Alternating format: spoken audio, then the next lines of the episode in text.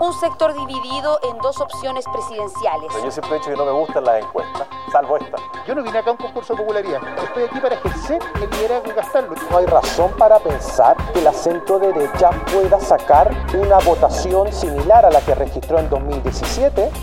Lo concreto es que el oficialismo cruza momentos inéditamente complejos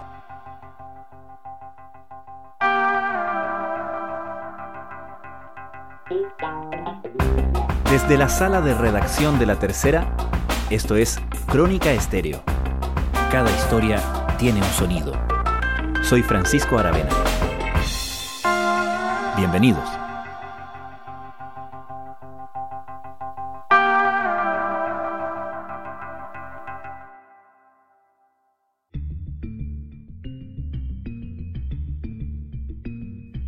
La sorpresiva alza en las encuestas de José Antonio Cast frente al desplome del candidato oficialista Sebastián Sichel ha concentrado la atención cuando se analiza el flanco derecho de la elección presidencial del 21 de noviembre. Pero hay otro frente donde la disputa entre los dos bloques de ese sector puede tener consecuencias muy trascendentales, las elecciones parlamentarias. Ahí, el bloque de gobierno, Chile Podemos Más, observa con preocupación la posibilidad de una importante merma en su representación.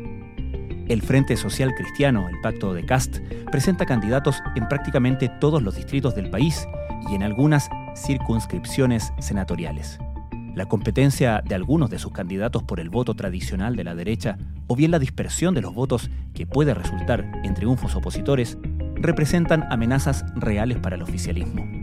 Mientras los candidatos al Parlamento de la derecha se debaten entre sacarse fotos con Cast o Sichel en lo que queda de campaña, los presidenciables se despliegan telemáticamente desde sus respectivas cuarentenas preventivas por COVID-19. En el fondo de la disputa, un asunto central. Los resultados del 21 de noviembre podrían reconfigurar el mapa de la derecha chilena, con la UDI y republicanos a un lado y los liberales de centro derecha como Evópoli y algunos sectores de RN al otro. ¿Cómo se disputará esta guerra civil de la derecha en el campo de batalla de las parlamentarias?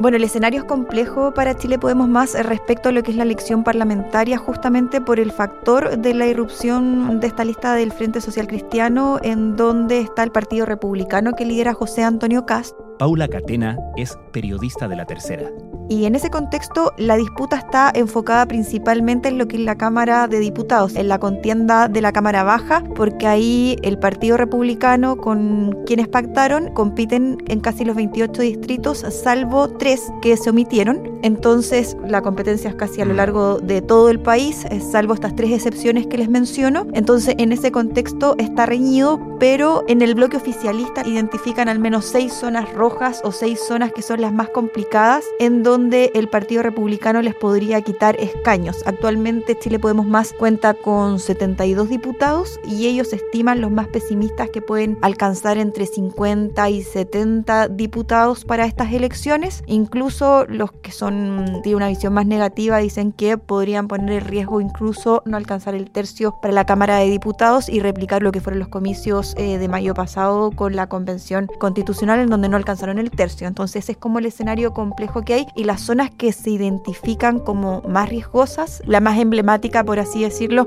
es en la región metropolitana, en los distritos 10 y 11, sobre todo en el 11, en donde el Partido Republicano lleva dos cartas que son consideradas fuertes, que es Cristian Araya y Gonzalo de la Carrera, en donde estarían disputando escaños para el bloque oficialista, en donde varios van a la reelección. De hecho, la mayoría de los parlamentarios va a la reelección en esa zona. Y ahí Chile Podemos Más eh, tiene cinco cupos y estarían en riesgo perder uno. Bueno, en, ese distrito, en el 11 justamente, van a la reelección los, los RN Gonzalo Fuensalida, Catalina del Real y Karin Luc. En Evópoli va Francisco Undurraga y eh, Ludi Guillermo Ramírez. Esos son los cupos que tiene actualmente mm, eh, Chile Podemos Más y que disputan la reelección. Y de ellos, en el bloque, lo que consideran es que uno de ellos estaría fuera ante la irrupción de, de los candidatos del Partido Republicano y que creen que ni siquiera está asegurado que alguno de ellos del Partido Republicano les quite el escaño y salgan electos ellos. O sea, que por la dispersión de votos pierdan uno y que eso lo gane finalmente la oposición. Entonces ese es el temor. No solo que el Partido Republicano se pueda quedar con un candidato, sino que finalmente la dispersión de votos votos les haga perder uno a los dos bloques o a los dos pactos parlamentarios.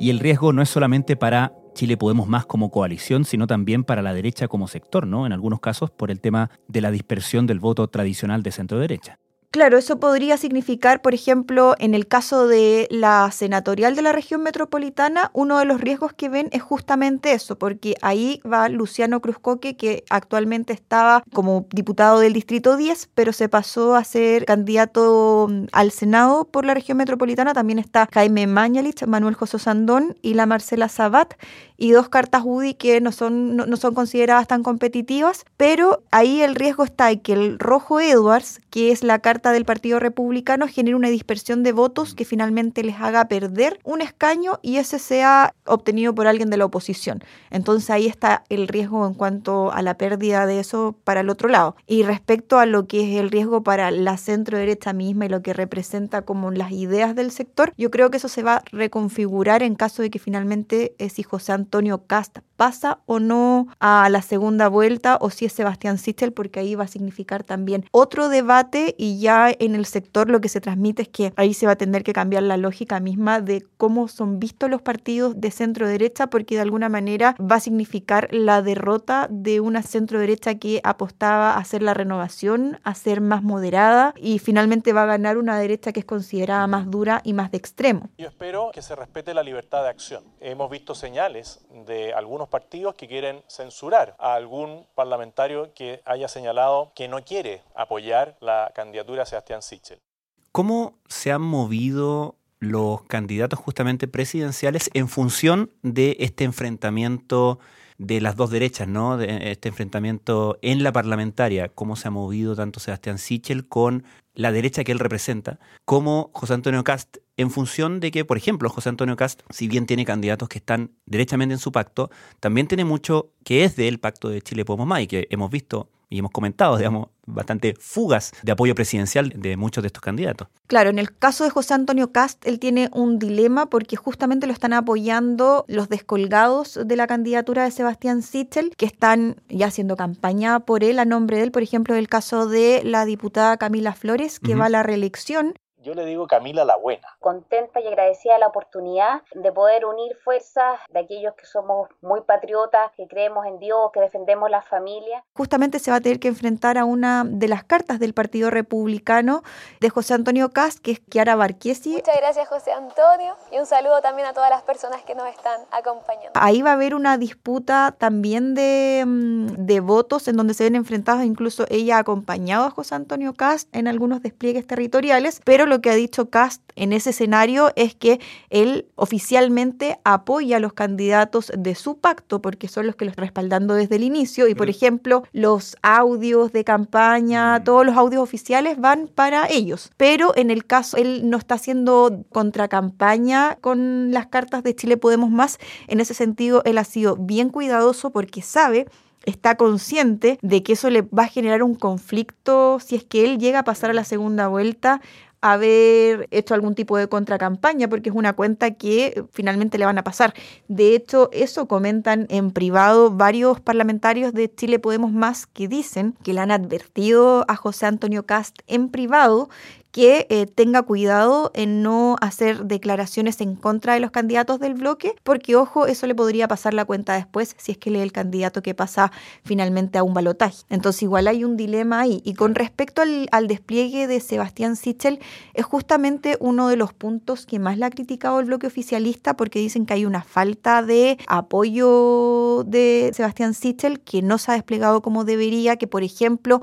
el presidente de la UDI, Javier Macay, incluso acusó de que él no había grabado ningún audio de publicidad radial, etcétera, para ninguno de los candidatos de, de los partidos del bloque y eso genera eh, mucho resentimiento. Sin embargo, en el comando dicen que eso sí se ha hecho, pero la verdad es que públicamente a Sebastián Sister no se le ha visto un despliegue potente apoyando a los candidatos del sector, salvo hace una semana atrás cuando estaba toda esta disputa de mayor incorporación de los partidos que ellos exigían, pero que finalmente quedó un poco en foja cero luego de que él hizo este emplazamiento a la libertad de acción y a de que finalmente decidieran entre el proyecto proyecto político de José Antonio Cast o el del. Y ahora lo que viene, eh, justamente se ha complicado un poco el tema del apoyo territorial en despliegue, porque como eh, pasaron a cuarentena preventiva por el tema de que Gabriel Boric eh, dio COVID positivo, ahora van a tener que rediseñar sus agendas y, por ejemplo, en el caso de José Antonio Cast, él tenía pensado una gira al norte y también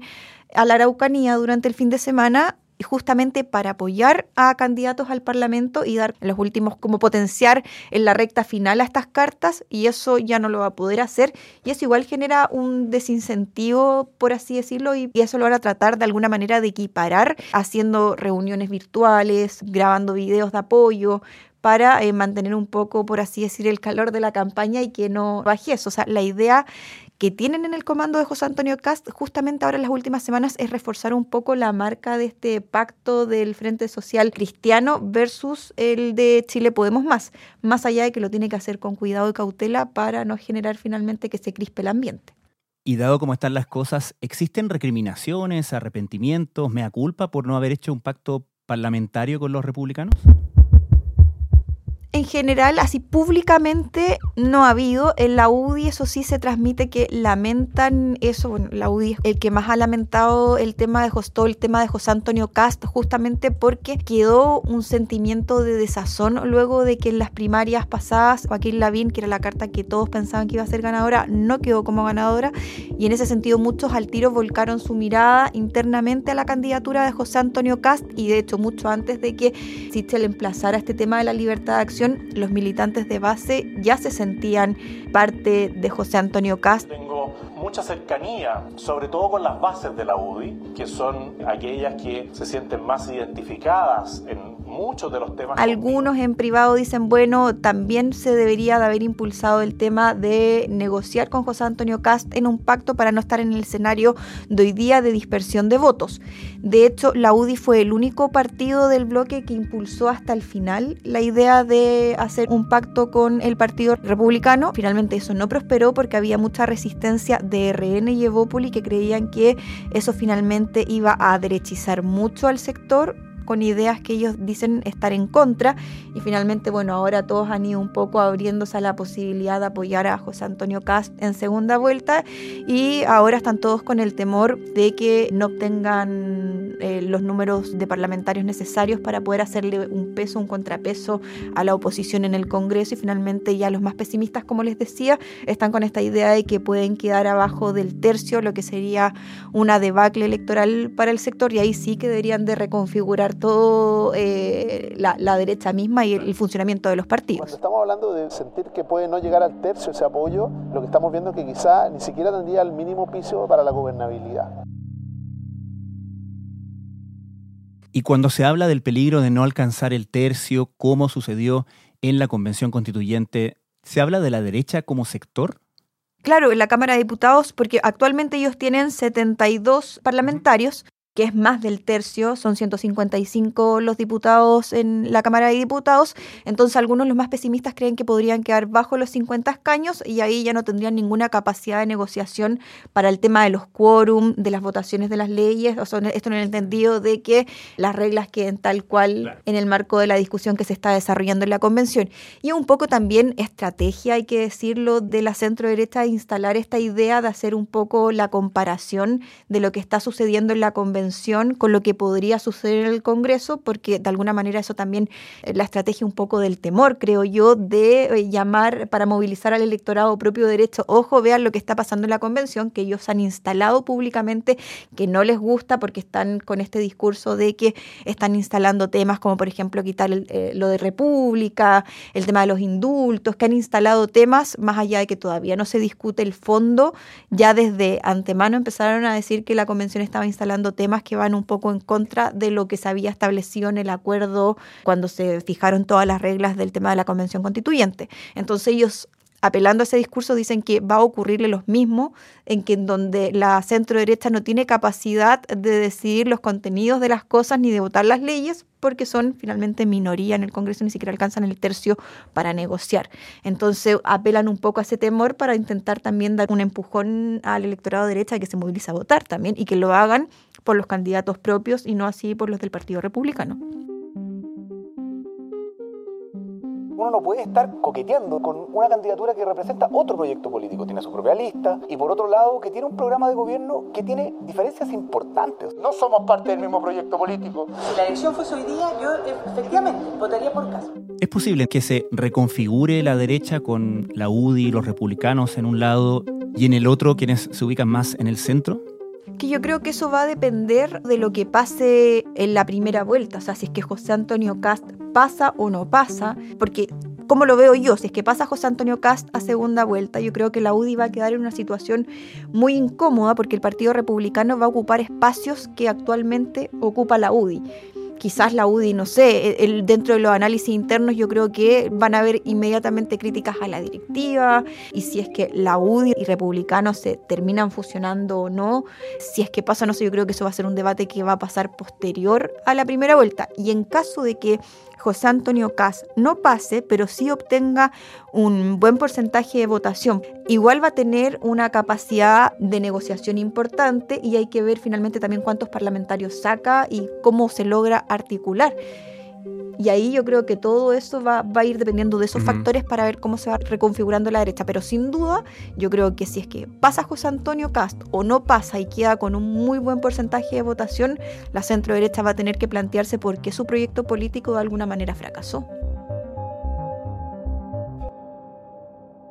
Quizá, y el mismo hecho que estemos hablando de esto, da cuenta de que el fracaso en ese sector, más que de la derecha, es de la centro derecha, ¿no? Y hemos visto como, por ejemplo, en la convención ya se formó un referente de independientes con RN y Evópoli, que uno identifica más hacia la derecha liberal del centro, que quizás en un escenario de José Antonio Cast pasando segunda vuelta, van a aprovechar de marcar su identidad distinta, aunque electoralmente en ese momento sea poco conveniente, y dar una oportunidad para decir, nosotros no votamos por este señor, nosotros somos de derecha, pero no somos como ellos. Claro, quizá eso mismo pueda replicarse a nivel de partidos políticos, post triunfo o derrota de José Antonio Cast, de lo que significa si finalmente la derecha quiere o no convivir, digo, dentro de una misma coalición con José Antonio Cast, o quieren marcar diferencia y decir no somos lo mismo, somos más moderados, representamos la renovación, y por eso yo creo que va a ser parte de una discusión y todo va a depender de cómo sean los resultados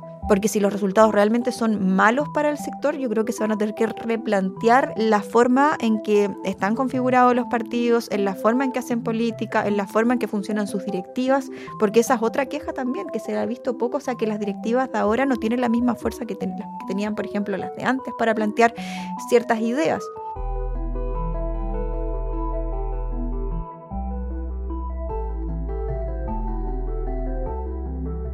Paula Catena, Muchas gracias. Que estén muy bien.